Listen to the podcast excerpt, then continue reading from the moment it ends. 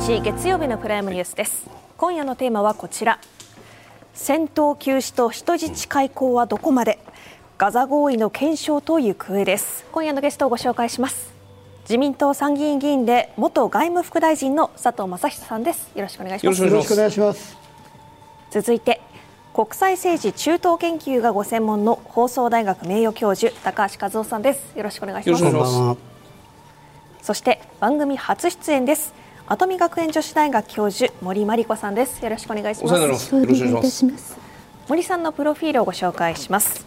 ご専門はイスラエルを中心とした中東近現代史政治思想史です。アメリカのハーバード大学中東研究所研究員東京大学特任准教授などを経て跡見学園女子大学教授に就任されています。現在中東調査会客員研究員も務めていらっしゃいます。改めてよろしくお願いいたします。よろしくお願いいたします24日から4日間の戦闘休止に入っているイスラエル・ハマス双方が合意した内容について見ていきます。こちら合意内容の概要です。ガザ全域で4日間の戦闘休止をすること。ハマス側は人質およそ240人のうち50人を解放。またイスラエル側は CNN によると8300人いるとされるイスラエルが収監しているパレスチナ人のうち150人を釈放するというものです。今回この条件なんですけれども高橋さん合意した理由についてはどのようにお考えですか？はい。もうハマスは撃たれっぱなしですからね、うん、あのとりあえずは受けたかったんですよね。問題は、まあ、あのイスラエル側がどうして受けたかということなんですけど一つはやはり人質の、ね、ご家族の皆さんの強いアピールがあってやっぱりそれを押し潰すわけにいかない。それからもう一つはもうアメリカのバイデン政権から、もうバイデン大統領に12回電話したというようなことをね、あのアメリカの各社は伝えてます。ですからもうあの本当にバイデンさん机を叩いていい加減にしろと言ったというまで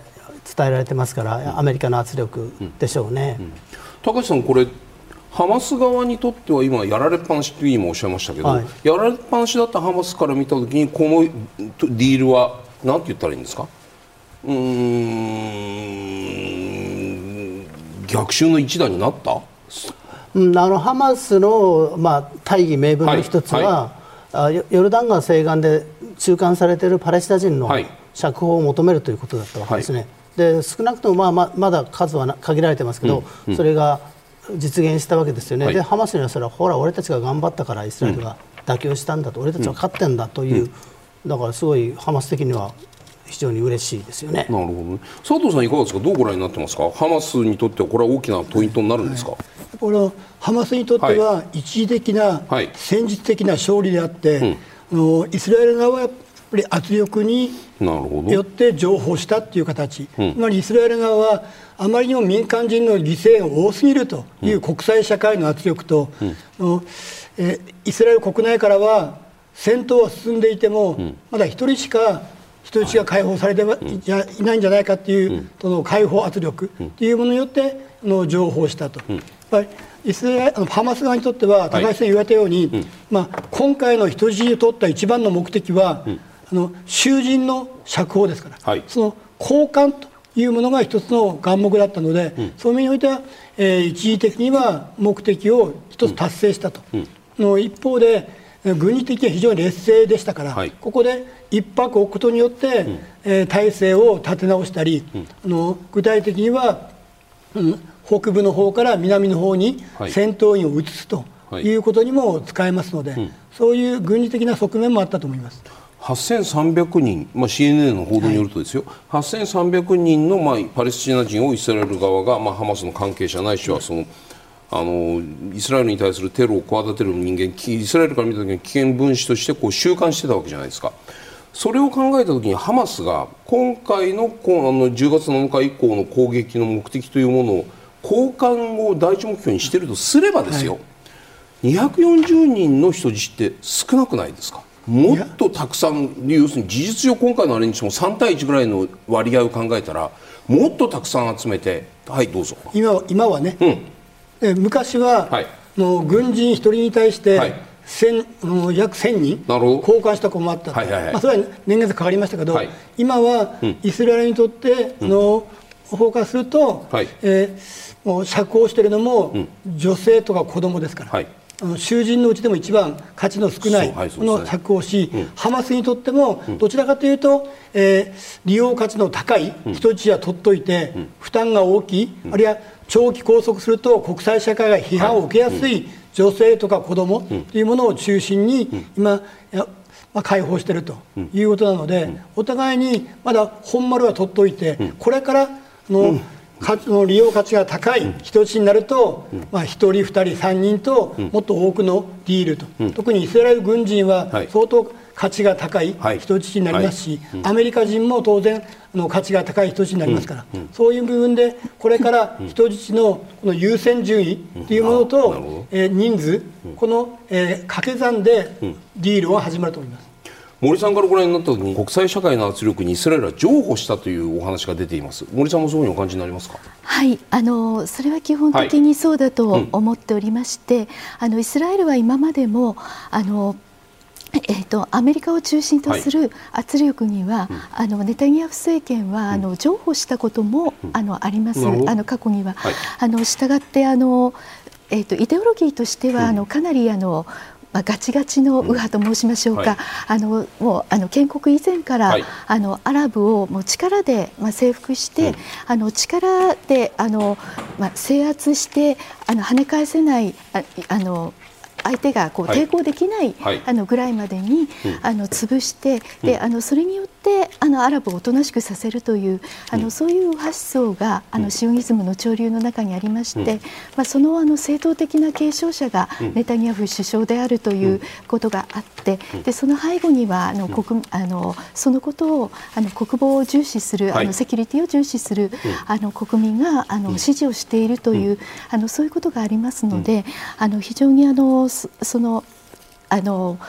あのネタニヤフ氏は、はい、あのそういう強硬なあの、理論を持ってるんですけれども、うん、一方では政権につくと、はい、あの譲歩せざるを得ないあの部分もあのいずれの政権も出てきますので、うん、まあ、そのようなあのところからの,、あの譲歩であると見ております、では内訳を見てみましょうか、今人質解放された中のイスラエル人と外国籍の内訳を見ていきます。はい。まず24日イスラエル人は13人外国籍はタイ人が10人フィリピン人が1人合わせて24人が解放されました。続いて25日はそれぞれ13人とタイ人4人で17人。26日も14人タイ人3人と17人ということで、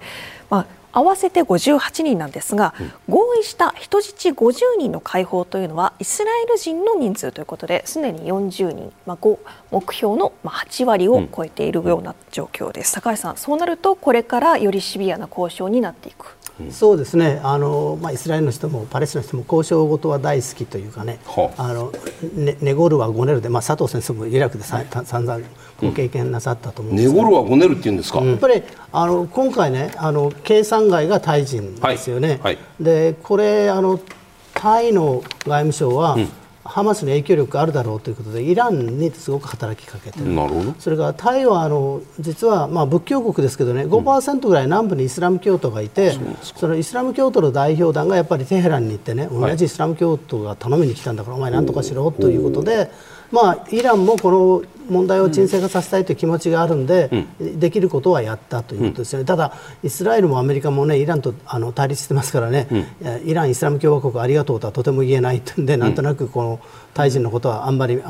西側のメディアは触れてないという不思議な状況ですよね、佐藤さん、今回、日本人は人質に含まれていないんですけれども、日本もそうしたハマスとの外交ルートのようなものっていうのは持ち合わせているのか、まあ、お答えづらいかと思うんですが。はい。あの直接的な外交ルートっていうのは、はえー、そんな太くはないと思います。うん、あのこのジェニンというのヨルダン西岸の方に、はいはい、のまあ、大使館じゃないですけど領事館事務所が西岸に一応あって、はい、で西岸の方にも当然ハマスのの出先はありますから。そういう意味では一番我々が直できるのは、うん、西岸の、うん、その表の世界でいうと西岸の、うん、えー、領事事務所日本の、はい、そこが一つのルートだとは思います。あとはえー、タイがやったように、まあ、イライランとあるいはマレーシア、はい、両方ともイランにもマレーシアにも日本は、もういい外交の関係を持ってますから、そういうルートを使うと、いうことぐらいかなという感じはします、そんなに太くないと思います。勝手な話なんですけど例えば今回人質の中に日本人がいた場合ねもしいたらって想定しますよね、はい、どういう対応を日本は取ったのか。やっぱハマスに一番近いのはカタールでしょうから、カタール、あるいはイラン、っていうのはあの依頼する、うん、の重要なパートナー国にはなると思います。ね、加えて ASEAN の方で、はい、そういうマレーシアルートっていうのもあるでしょうけども、はい、一番はカタール、イランというもの、うん。うん、これは非常にあの太いルートにはなると思います。ただ、えー、それほど太いかって言っても、はい。まあ、普通の外交関係で日本は、はいのアラブにもイスラエルにも組みしてない中立的な立場をこう取ってきてますから、まあ、そういう程度の、まあ、友好国ってことはあると思いますけども、のカタールとハマスみたいなそういう関係ではない。というのはもうご案内の通りなので、こういう時の中東外交っていう時は、はい、実はそうなる時に高橋先生の中東の専門家、向こうのパイプ持ってる方っていうのは、実は非常に大事なんですけども、日本ってそういう欧米とかの研究者はいっぱいいても、中東とかの専門家ってあんまり育ててないんですよ。そういうのは本当ダメなんですよ。そうなんですか高橋さん。そうなんですよ。いつもいつも高橋がこの番組に出てるようでは 日本は危ないんですよ、本当に。危ないと言っても、でも、まあ、でもしょうがない。いやもう実際そうで、はい。そういうことを考えたときに、はい、政府だけじゃなくて、はい。はい、あの指揮者同士のパイプっていうのも、うん、実はこれの結構大事なツールなので、そこは日本の外務省っていうのはそれ若干、もう手薄なところ、うん、いういろんなチャンネルがあった方がいいわけで、例えばあのビルマ、ミャンマーの時は、笹川さんというチャンネルがある。ようにそういうの民間の方のチャンネルっていう部分をしっかりやっぱ持っておくと非常に大事で、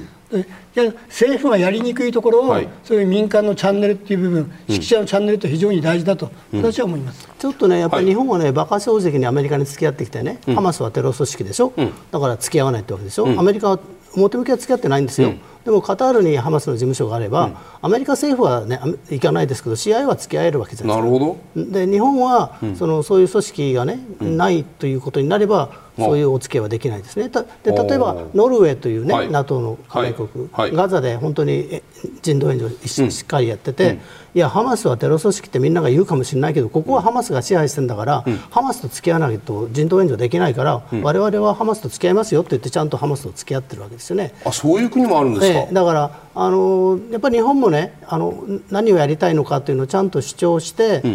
そのそれこそ日本も試合を作るなら作って覚悟を決めるのか、はい、あるいはノルウェーのようにもうちゃんとね、説明をして、うん、別にテロ組織支援しようとしてやってるわけじゃないけど、うん、人道支援のために必要なんだからという大義名分で、うん、ハマスとチャンネルを開けとくか、なんかやっぱりもう少しこう直球ばっかりじゃなくて変化球も投げてほしいな。大事なところで、まあ、なかなか裏っていう部分は、日本やりづらいんですけども、はい、外務省も頑張ってるのは、例えばアフガニスタン、はあ。まあ、タリバン、はい、タリバンはアメリカはもうテロ組織みたいな感じでもう全然相手してませんよね、あ、ね、の欧米も含めて。はい、だけど、えー、G7 の中で唯一大使館をカブールで再開しているのは日本なんです。あそうなんですか、はい、日本は踏ん張って戻ったんです。なるほどそこはあの G7 の中で日本だけが大使が、うん。カブールにいるので、うん、タリバンと話ができると、うん、まあ、そういう形で、やっぱそこはちょっとね、アメリカと全部一緒ではなくて、日本独自のパイプ、あの利点というものを中東の方でも、まあ、先生言われたように作っていくと。政府のルート、あるいはそうそう指揮者のルート、はい。まあ、いろんな多重的に組まないと、まあ、本当、法人保護ってはできないと思います。森さん、この件についてどんなふうにお感じになりますか？はい、はい、あの先ほどの、はい、あの中東研究者が育っていないという件ですけれども、あのこれに関しましては、今あのかなり若手が、あの育っていて、あ。のあらゆるあのえっと、アラブ、トルコ、うん、そしてイスラエルはちょっと少ないんですけれどもなぜイスラエルは少ないんですか？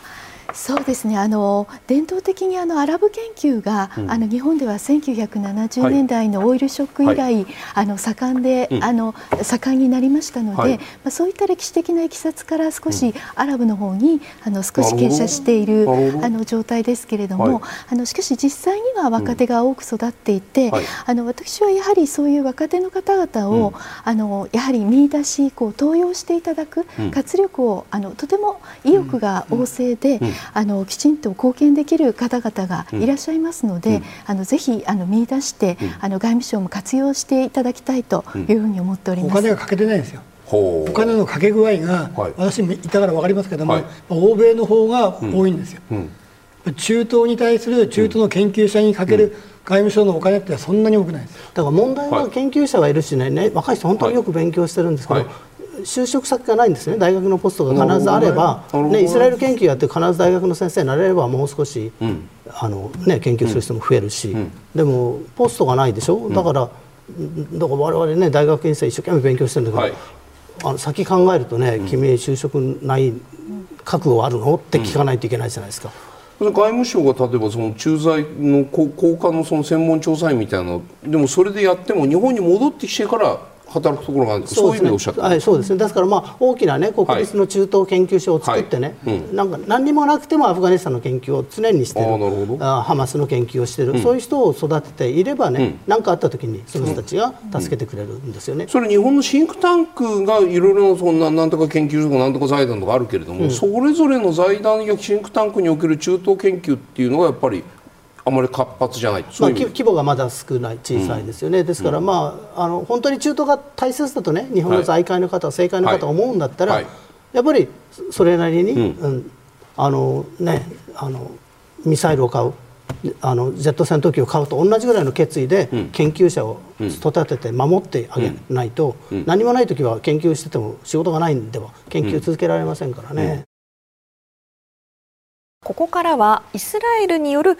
パレスチナ人収監されている人の釈放から見ていきます。はいまずこれまでイスラエルが釈放してきた人質というのは24日、25日、26日それぞれ39人です、うん、内訳を見ると女性や10代の男性が占めているということですこのハマスの50人の人質解放に対して3倍にあたる150人の釈放で合意しているというイスラエル側もあるので毎日この解放されたイスラエル人の3倍の人数これが13人なので39人ということで当たるということなんですね。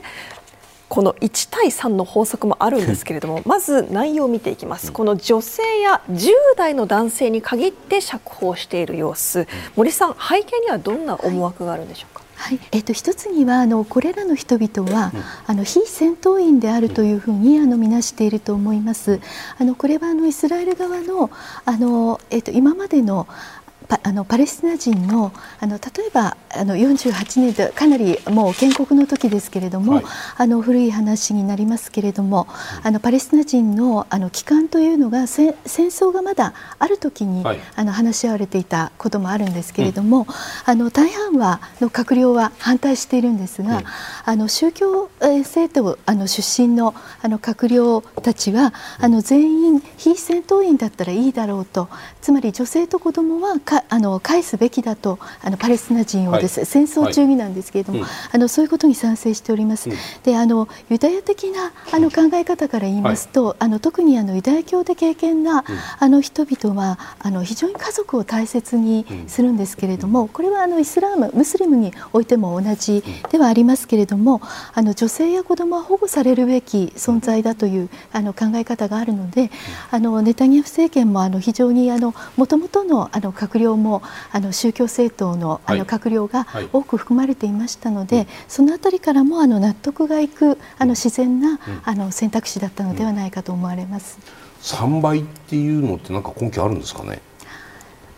なんか相場感がよく分からなくて。でしかもその13人に対して39人って別にこれが35人でも40人でもええじゃないかとかっていうふうに思っちゃうんですけどやっぱりそのアラブとイスラエルのその向き合いにおいてはやっぱり数字もかっちりしていないとお互い納得できないというそういう厳しさというか数数のそのかっちりさっていうのも求められるというのはこれは本当に情緒的な質問で申し訳ないです感覚的な質問でそういうもんですかあの彼らのお付き合いとか向き合い方っていうのは。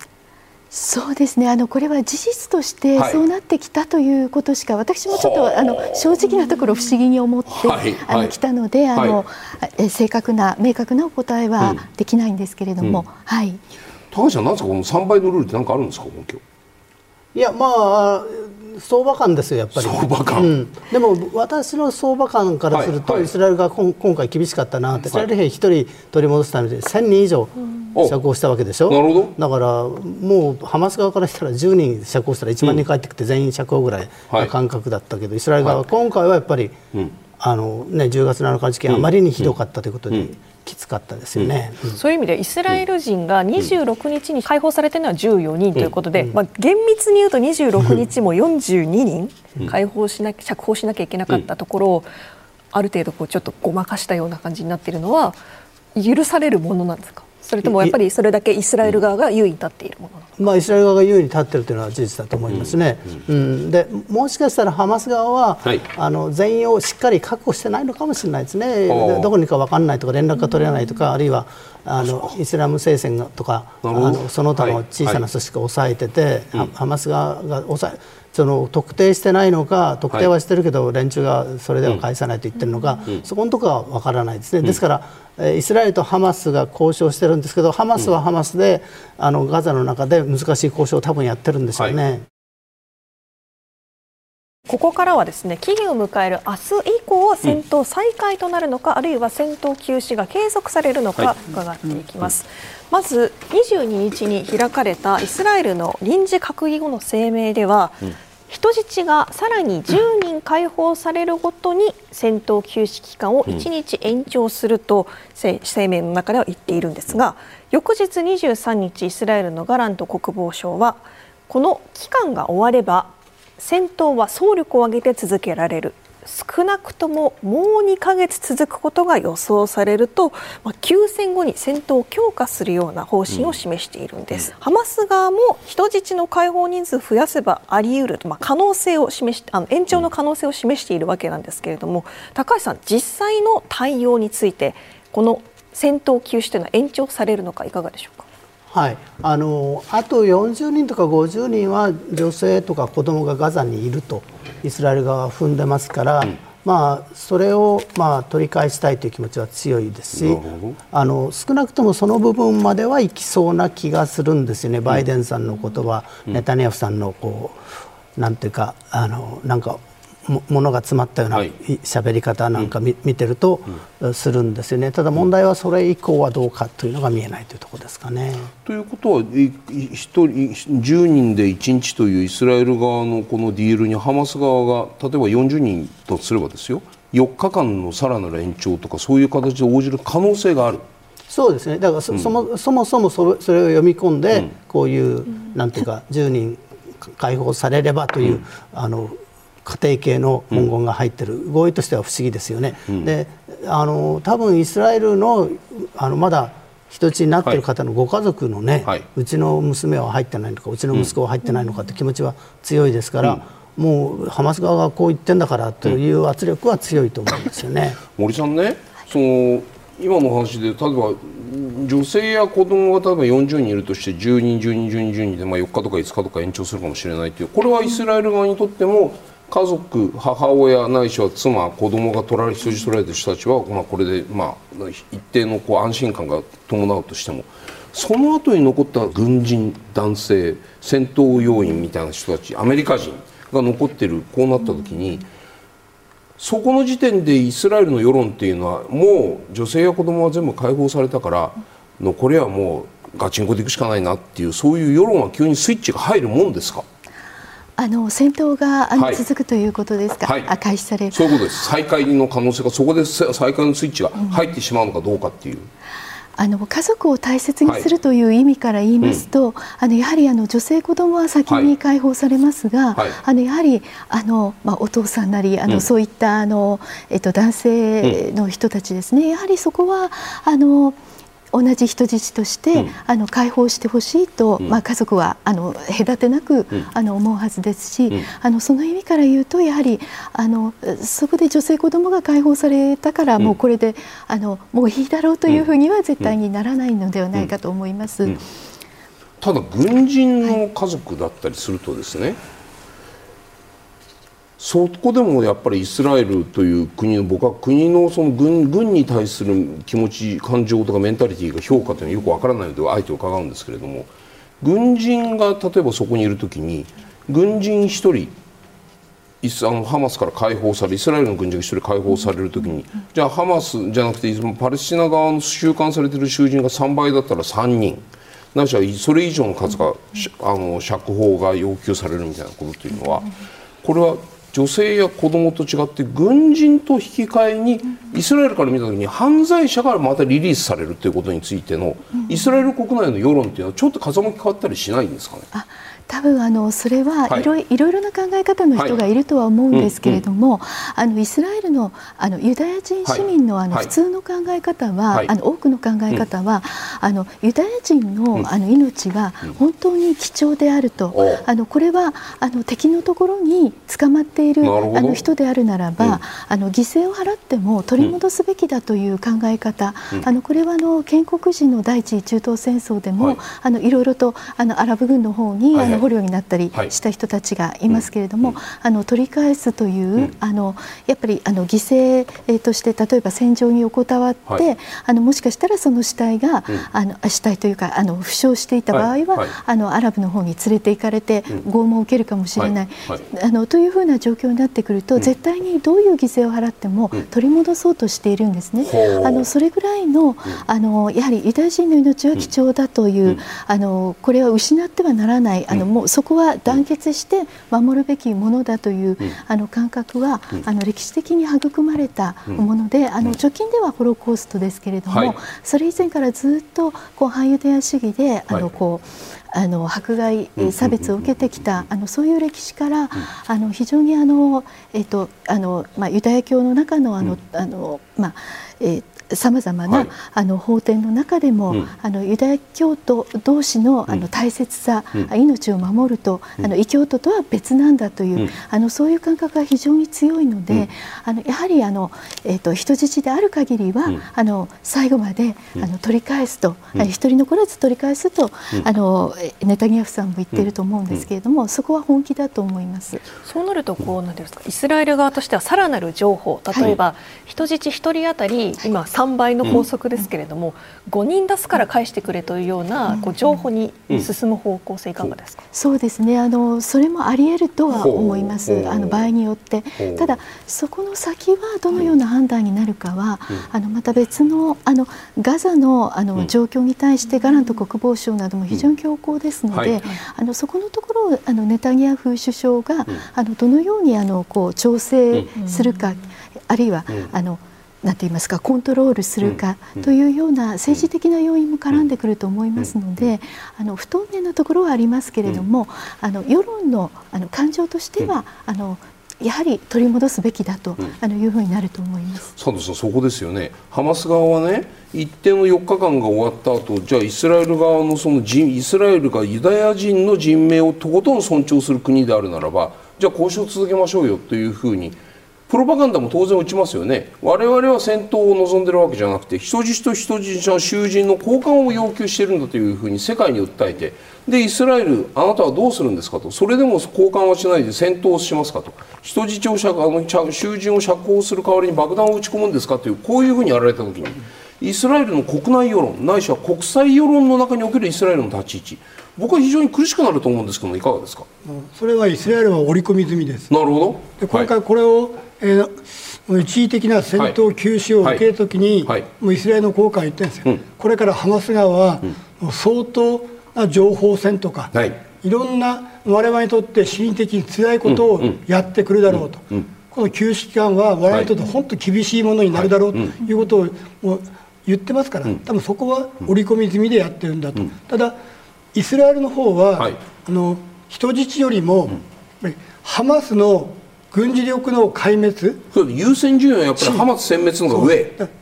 自分の国を守るために戦ってきた民族ですから、あの10月7日のようなことを絶対にハマスにはさせないということがやっぱり一番ですから、うん、そのためには今回、戦闘一時休止したとしても、うん、再開しないっていう選択肢は、うん、この作戦目的からするとありえないんです、今、まず全然ハマスの軍事司令官のデイフさんも捕まっていないし、はいはいで政治もトップの大間捕まっていない、うん、まだの拠点はまだ残ってるという状況であれば、はい、まだしばらくしたら、同じことが起きても仕方ないの,、の可能性あるので、そこは人質というのを重視しながらも、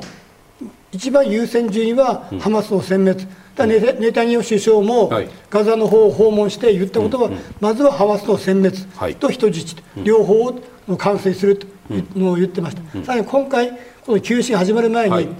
の一時戦闘休止の期間、ハマス側は1か月って言ってるらしいです。あそうですか。であのイスラエル側は、はい、まあ、せいぜい10日だと、うん、10日と1か月の中で、うん、その上のいろんなその交渉のやり取りの中で、はい。はい、まあ、とりあえず4日で様子を見ながら、同じようにこのの10人ならまだ1日とか、うん、それまさに最初の4日間だけやって、そこの部分はの若干この、えー、のりしろがあるので、の仮に全体が10日としたら、あと6日間ぐらいは、のりしろはあるかもしれませんけども、それ以降は、のハマス側も相当の期間があれば、地上にで飛んでるから地上に出て、状況を確認できるし、北北から南にもう軍服を脱げば、一般の人にしてこう、えー、移動することもできるし、ね。うん、と相当なことができるので、うん、そこは一定程度が始まれば、うん、終われば、ものすごいもう過激な空爆と、そういうものが私始まると思います。今ずっと多分いろんな、えー、ヒューミンと、あるいはそのドローンを使いながら、はい、人質の場所とか軍事拠点とか、うん、あるいはその、えー、電波傍受しながらいろんなこと、はい、多分今調べてる最中ですが、うん。うん、相当な攻撃リストって今作ってる最中なので、この一旦この休止が終われば、はい、相当激しい戦いが始まると思います。このガラント国防省の言ってる2か月ってどういう期間なんですか？ざっくり言うと、多分あの南は南部ガガザ南部北部で1か月で南の一部で1か月。で今の北部の方は地図ありありました？さっきね、はい、の画面に、はい、あ画面です。これこれこれこれ、はい、あのガザ北部の緑の部分が、はい、あの今イスラエル軍が、はい、かまあ、実際抑えている部分で、はい、この、えー、この肌色の部分、はい、ピンクの部分は、まだあのイスラエルが入っていないところなので、うん、残りの部分今までこうヒットアンドウェイでやってますから、うん。うん、あと1か月ぐらいあれば、はい、の人質もいますからその、はい、の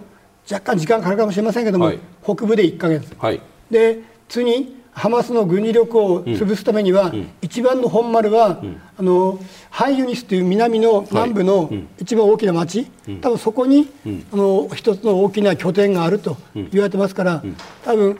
えー、南の方には空爆に加えて、残りのえ地上部隊を一定程度入れるなら、その反ユニスあたりを、この抑えるための地上作戦と、これで1か月ぐらい。全部はねあの、はい、占領は難しいと思いますけど少なくとも主要な町という部分を抑えるための動きというのはやると思います。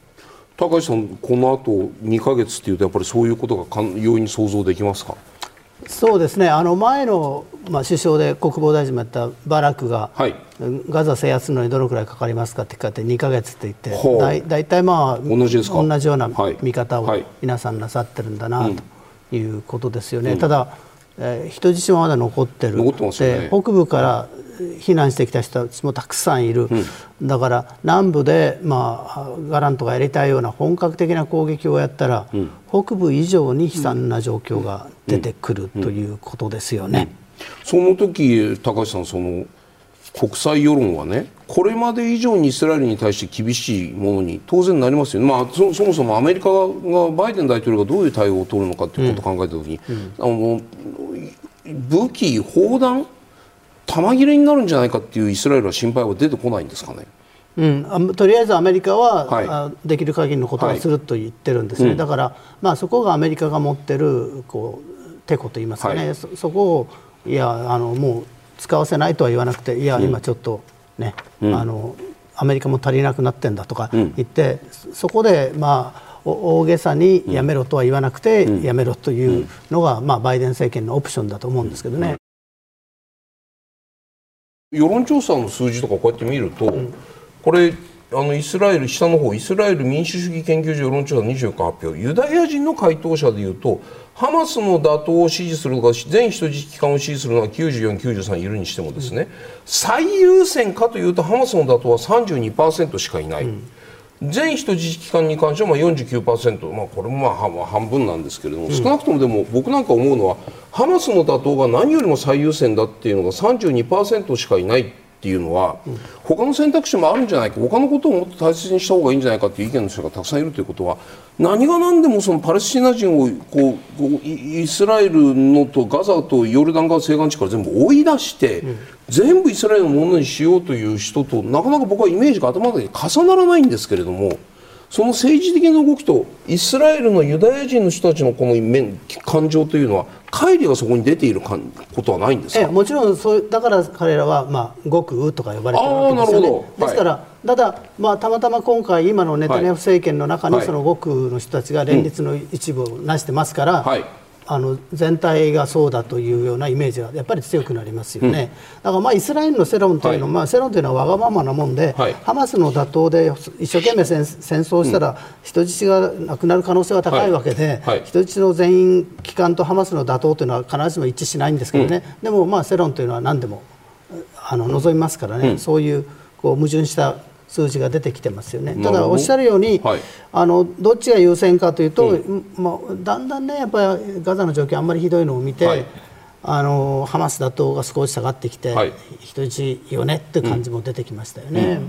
うん、森さんいかがですか？この、ここの特にこの緑の最優先の部分の感覚をがねこの数字がユダヤ人イスラエルに住んでいるユダヤ人の人たちの感覚だとすると極右政党とかねそのまあ極端な人たちの考え方とはちょっと乖離があるように思うんですけれども懸念があるとは言いながらもイスラエルの国民の人たちの世論というのは意外とバランスの取れたところに落とそうとしているのかな。この辺りはどうご覧になりますか？そうですね。あのこう、えーと、今ああのイスラエルのその政治のこう仕組みといいますか、あの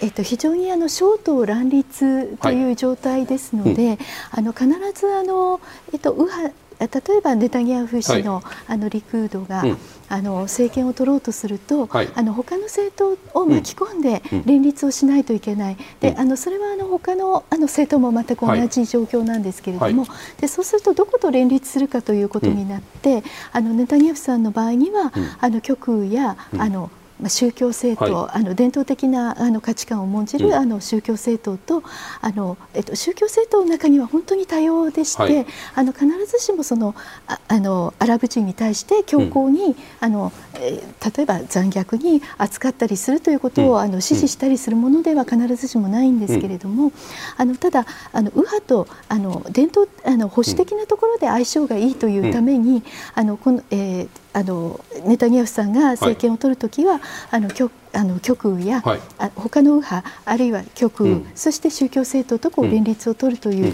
うん、形になるので、うん、まあ、極右の主張というのがこうあの世論全体から見るよりは、はい、あの少し大きく見えるというところもあります。レバレッジが効いてるそうですね。あのただ、はい、あのここでちょっと注意すべきは、あのこれはどこの社会も同じかもしれませんけれども、あの一部だけのあの政治家が、あの声高に言っているようであっても、あの実はあの一般市民はあのいろんな常識とか、あの配慮がありますから、声高には言えないけれども、実際はそうなれば究極的には安心だとかあのそういう言えないでいる本あの部分っていうものがあのかなりあります。でそこのところにあのえまあ、支持層あの、かなり広い支持があるために、潜在的な支持があるために、ネタニヤフ政権がこれだけ続いていると、あのいうことがあるので、あの氷山の一角とは必ずしも言い切れないあの意識の在り方というのがこれはどこの社会もあると思います。心理の本当の根っこの部分にあるユダヤ人の不安をうまく吸い上げているのが極右政党なんだと。はい、はいそういうことなんですね。はい、そうです。佐藤さん、これも停戦、停一時休戦じゃなくて停戦に至るまでのプロセスなんていうのはほとんど不可能に僕には見えてくるんですけど。うん、まあでもこれからね、はい、あのそれが休戦が長くなると、はい、はい、いろんな化学反応が起きる可能性がありますから。だからそんなイスラエルの今の多分、うん、のネタニヤフ氏は長い休戦というのは望まないと思います。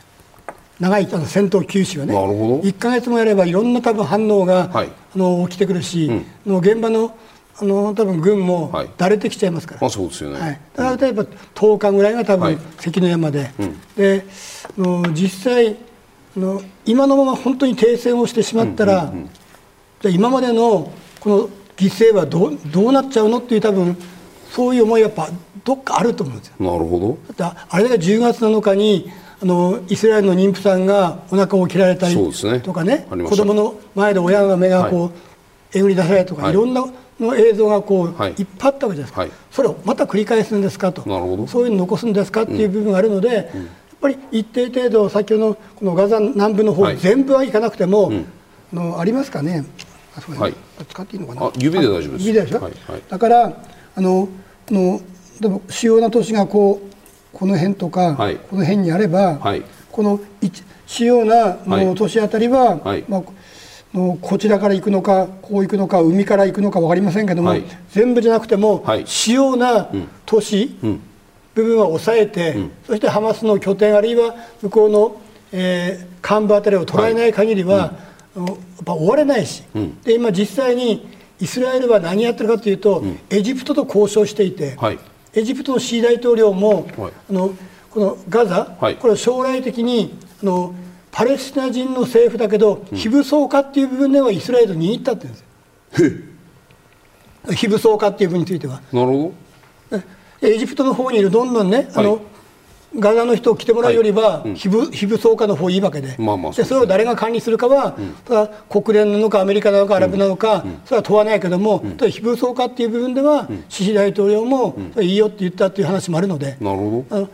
将来的に非武装化を考えても一定程度、この南の中部の方の主要な都市、これをイスラエルが抑えないことにはこれは終わらないし、ただ一方で動員かけてるので、動員で3か月が大体関の山なので、はい、もう40日過ぎましたから、はい、あと2か月っていうのは、うん、それでもちょうど北,、北部の方での週1か月、はい、こちらの主要な土地を抑えるのに1か月、大体3か月というのは、うん、あのよく出てくる、まあ、相場感かなというふうに思います。高橋さん、停戦の条件でどういうふうに思うんだと思いますか、どういう環境が整ったら双方停戦に応じる可能性があるというふうにご覧になりますか？まあ、イスラエル側は、ね、ハマスを殲滅したかったんですけど今のところちょっとそれは無理だなそれは諦めて停戦という選択肢はないですかやっぱり。いやなんかネタニヤフさんの言葉もね、はい、これハマスの排除ですよね、はい、これまでは殲滅だったじゃないですか。あなるほど。あそれトーンダウンと見た方がいい。ええ多分あのそれはもう殲滅できないなって感じは抱き始めたのかなと。なうん、でまあアメリカなんかが言ってるのはあそっか。排除ってつまりガザからいなくなって 人質が帰ってきてでガザが非武装化っていう意味にこれは読んでいい。うん、そこのところは、まあ、あの突っ込まれたらね、ネタニヤフさんはそれはそういう意味じゃないって言うと思うんですけど、明らかにトーンダウンで、その排除の定義は、ハマスの軍事部門だけ排除して、民生部門はいいのかとか、幹部だけね、うん、えー、処罰すればそれで済むのかとか、うん、あの定義の問題はあれですが少し下がってきて、うん、今、アメリカなんかが一生懸命言ってるのは、もう殲滅はできないんだから。あのハマスが大きなテロをできないような状況にして、定期的にこう目標だけをターゲットを攻撃するという、そういう状況はどうかというのは、まあ、一生懸命バイデン政権どうも言ってるようですね。なるほど、森さんいかがですか？はい、はい、あのえっ、と私はやはりあの先ほどのは思想的なことですけれども、はい、閣僚個人の、はい、あのしかしあの戦争は全体的には、あの経済があの決めるとあのお。金が決めるという部分があると思います。あのこれは過去の中東戦争もずっとそうだったので、うん。うん、あの例えばあのまあ48年の戦争でも結局あの続きあの停戦もあの複数回含めて、あの続きましたけれども、最終的にあの内閣であの決めたのはあのもうこれ以上持たないといういうあのことでで今回あの36万人あの予備役も招集しておりますし、はい、あのそこのあの予備役を招集するということはそこで、うん、あの取られた人たちの穴を埋める、職場の穴を埋めるという、うん。はい、あのそこもしないといけないわけなんですけれども、はい、あのここのところは長く、あのそのままにあの招集をかけておくというのはものすごくコストがかかることで、うん、あの経済にこうあ、ああ経済を圧迫しますので、そこのところの現実的な判断もあって、やはり2か月なら2か月が限度かなと、うん、あのこういうふうに見ているところもあるのではないかと思います。ここまでイスラエルとハマスによる戦闘休止と人質の解放について伺ってきましたが、ここからは日本にも影響するのではないかと懸念される中東周辺の海域で起こっている軍事的な動きについても見ていきます。主なものです。まず19日、イエメンの新イラン武装組織フーシ派によるものです。イスラエル人実業家が所有するイギリス会社の所有している日本郵政が運行している自動車貨物船ギャラクシーリーダーが拿捕されました、続いて24日イスラエル人が関わるシンガポール企業が持つ貨物船にドローンによるとみられる攻撃をしたのがこの AFP 通信が報じたアメリカ当局者の話ではイラン革命防衛隊。これがドローンをこうで使ったのではないかとしているんです。うん。また26日にはイギリスを拠点とするイスラエル系企業が所有するタンカーセントラルパークが拿捕されました、うん、これが正体不明の武装グループによるものだったのですが、うん、この武装グループアメリカ軍に拘束されました、うんイエメンの暫定政権はフーシ派が襲撃したと主張しているんですがその当事者フーシ派はこれを認めていません、うん、まあ、このようにイスラエルとハマスの軍事衝突の中での一連の海上での軍事的な動き、うん、佐藤さん、それぞれの狙いはどこにあると思いますか、ね、非常に深刻で、はい、特にフーシ派にとっては、うん、イスラエルが敵だと、つまり今回あの、まあ、コンテナ船、あの船を拿捕することによって、ハマスがイスラエルと交渉する時の有利な条件作にに貢献したいという思いはあると思います。だ個人的には、フーシー派はの前の IS と一緒で、はい、お金集め、どんどんこのビデオで放映することによって、はい、アラブ諸国からお金が入ってくるという側面もあるんでしょう。でも非常にこれは非常に非対称戦で、うんフーシー派がイスラエルの南のエーラートの方に弾道ミサイルとか、はい、あるいはあのここからね。ここからこういうな攻撃は、はい、はい、やった場合、はい、イスラエルはそれを撃ち落とすことができるし、うん、途中で米軍もこれを途中で撃ち落とすということもできるんですよ。ただし、うん、このジプチのバブレマンド海峡のあたりは、イスラエルは手も足も出ないんです。うんイスラエルの遠いから、なるほど。これは米軍が他に頼むしかない。とい。うことは非常に非対称戦で、うん、のやりやすい、うん、しかも相手は民間船舶ですから、うん、ただ、私、これ、非常にクリアはどうすればいいのかな、これは。はい、どうぞ。今回、深刻に思っているのは、イギリスのあの UKMTO っていう、イギリスのの海事局が、はいイギリス関連船舶に、このアデン湾航海は、イギリス関連関連船舶は、通らずに違うルートを使いなさいって言ってるんですえもうこの地域通るなっていう話になって出したんですよ、はい、だからそうすると希望本だと10日呼ぶにかかります。これから日本も CPTPP でイギリスと入れて、さらに貿易を強化しようっていう時に、この物流がはい、の欧米とあ、うん、欧州とにのアジアの間が止まるとなると、これ、相当効きます、うん。うん、今今のああ、ごめんなさい、さっきのに戻して。はいこっち、はい、これこれ。そうすると今のそのイギリスの海事局が言ったのはこの航海つまりスエズ運河からこの航海のこのルートを使うなというアデアデンはアデンはアデンは含めて。アデンはも含めて、はいはい。そうすると、じゃあ、例えば日本にといてのオイルルート、こちら側のペルシャ湾からの、これはまだ大丈夫、はいだからヨーロッパが大変で、はい、これロシアのあのウクライナ侵略によって、はい、でヨーロッパの方が、ロシアのガス導管に頼ってたわけじゃないですか、それがダメになったとい。うことで、うん、ヨーロッパはそのガスをペルシャ湾の方に今依存してるんですよ、なるほど。ロシアの代わりに、はい、そうするとこのスエズ運河を通れ,、うん、通れなくなると、うん、非常にこれはコスト高になってしまうと、うん、この希望法回りになってしまうということがあるのと、もう一個懸念は、はい、ここにあるように風刺派はあの公開でこう、まあ、拿捕したって言いますよね、はい、この武装グループ26日、はい、このアデンワ、これが海賊ではなくて、うん、このフーシー派なのか、あるいはイエメンにいる、まあ、UAE が、あの応援していたグループなのかと、分かりませんけども、これが仮にフーシー派とかであればね、フーシー派ってここの辺ぐらいしかこう抑えてないんですよ。それがアデン湾の方まで来るとなると、うん、これは国に準ずる組織ですから、うん、海賊じゃありませんから、うん、このイエメンにしてもそうすると、自衛隊は海賊対象で言ってますから。いや今その話をしようと思います。だって自衛隊ってジプチってこの辺でしたっけ？書いてあるジプチって書いてある。あジプチって書いてある。あどこだ？ここですソマリアとエチオピアの。はいああこっちだ。ごめんなさいごめんなさいごめんなさい。このその目の前に展開しているにもかかわらずその今の航海とかスエズ運河に向けてのそのルートに対して自衛隊というのはなんていうの海上運航の安全のために何ら寄与はできないんですか？いやだからの海賊対象であれば当然できます、はい。はい、海賊以外になると、うん、寄与できない情報収集っていうのが、はい、多分今の法的には限界になって、うん、のえー、風刺派というものに対して、自衛隊がの、えー、船舶を守るための武器使用っていうのは、これは難しいと思います。なのでで今回、この26日の、えー、セントラルパーク、これを、あの実は今、イギリスがあアメリカが救助したんです、はい。はい、その時にまずこのセントラルパークから救難信号があって、うん、それを自衛隊が受けて、うん、そしてあのあけぼのって今護衛艦言ってるんですけども、はい、あけぼの搭載の艦載ヘリ、あるいは P3C や哨戒機が飛んで、じゃセントラルパークのところを見て、うん、そしたらあの小舟が、あのセントラルパークにくっついてると。あこれは海賊かなんかだと。いうことで,、でそれでアメリカと韓国の方に連絡をして、うん、まあ、CTF150 に連絡をして、うん、アメリカと韓国の駆逐艦がそに救助に行って、うん、そして、あの助け出したと、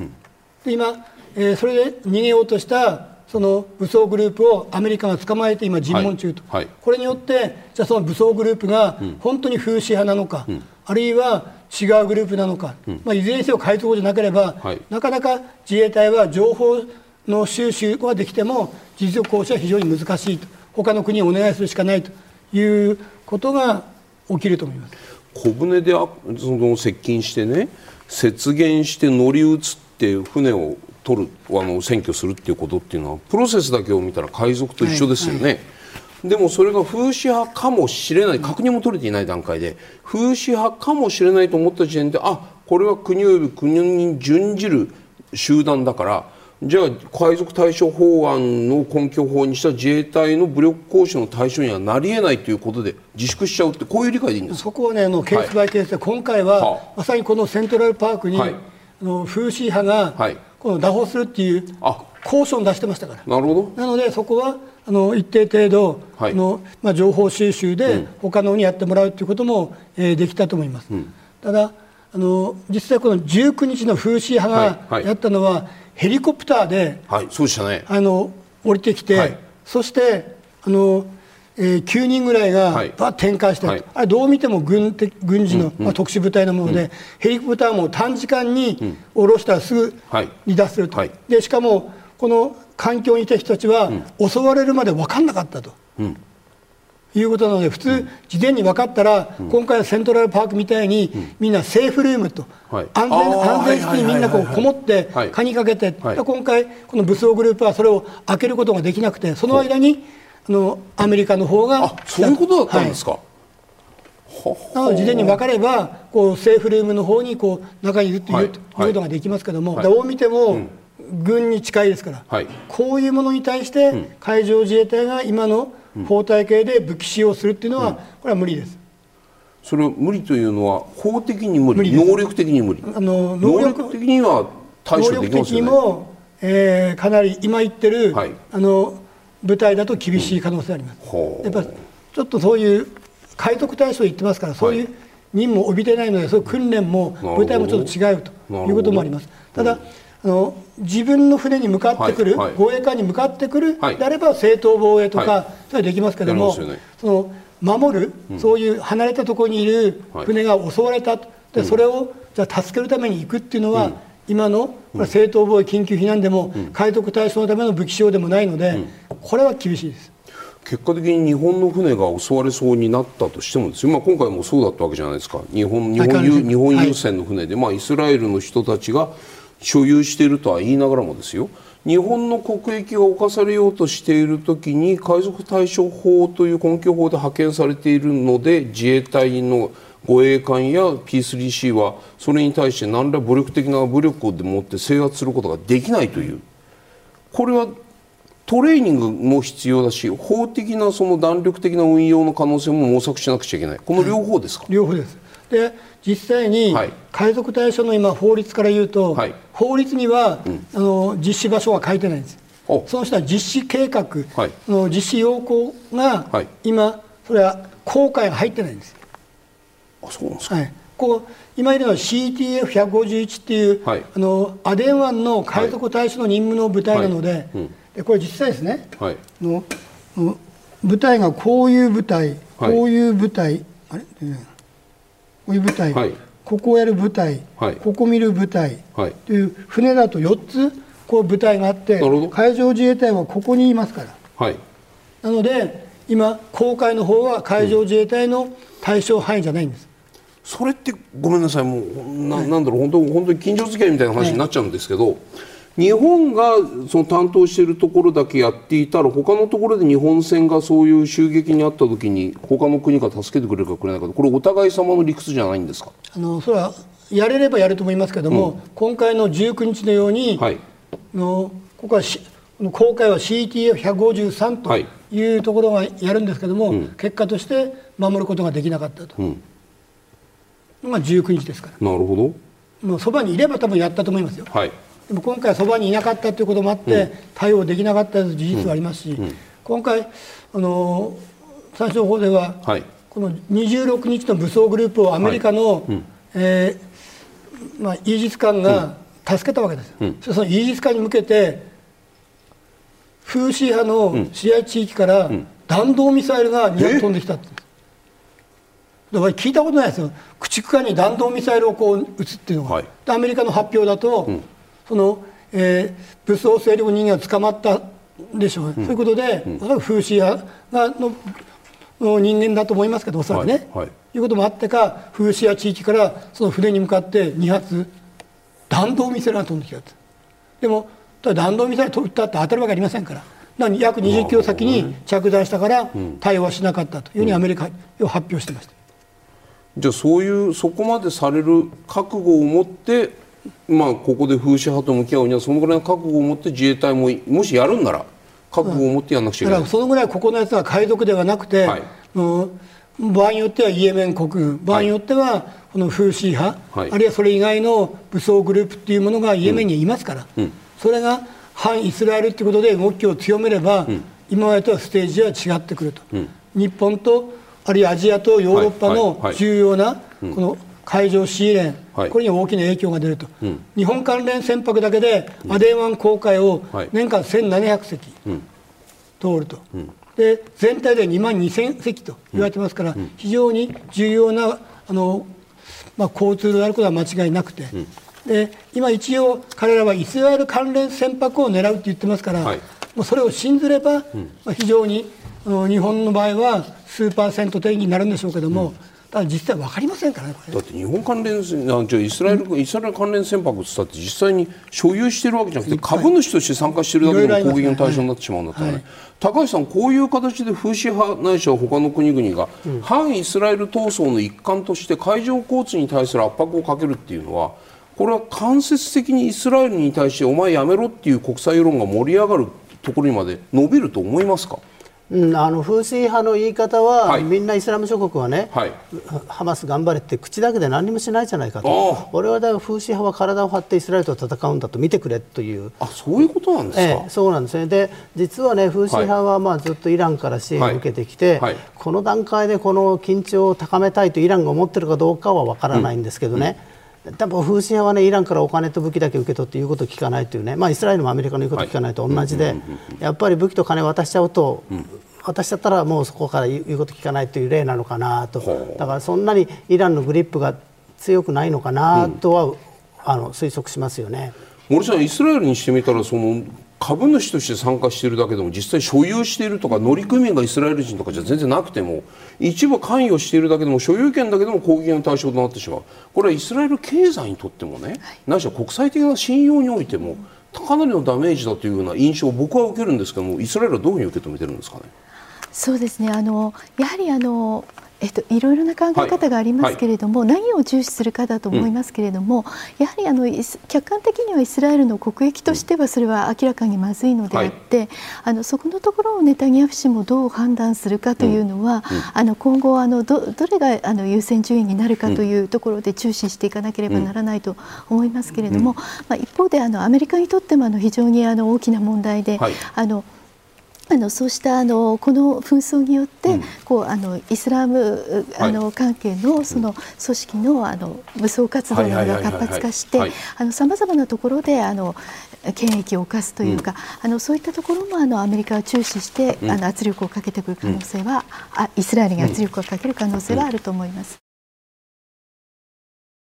ここでゲストの皆さんからイスラエルとハマスの停戦実現に必要なことについてご提言をいただきます。佐藤さんお願いします。これは完璧にイスラエル次第です、うん、イスラエルがどれだけ作戦目標この、えー、上限から下限まであるうちのどこまで達成できたかという部分でイスラエルが判断すれば停戦に行くでしょうけども、うん、まあ、ハマスの方に停戦という部分のカードは主導権はないと思います、イスラエルです、はい、高橋さんお願いします。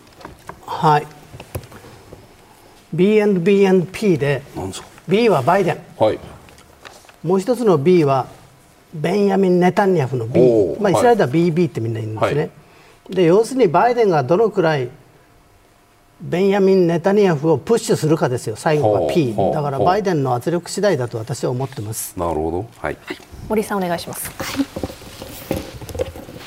えっと、まずあの国際社会の圧力監視そしてあの、もしかしたらあの制裁、うん、それからあの人質全員のあの解放、う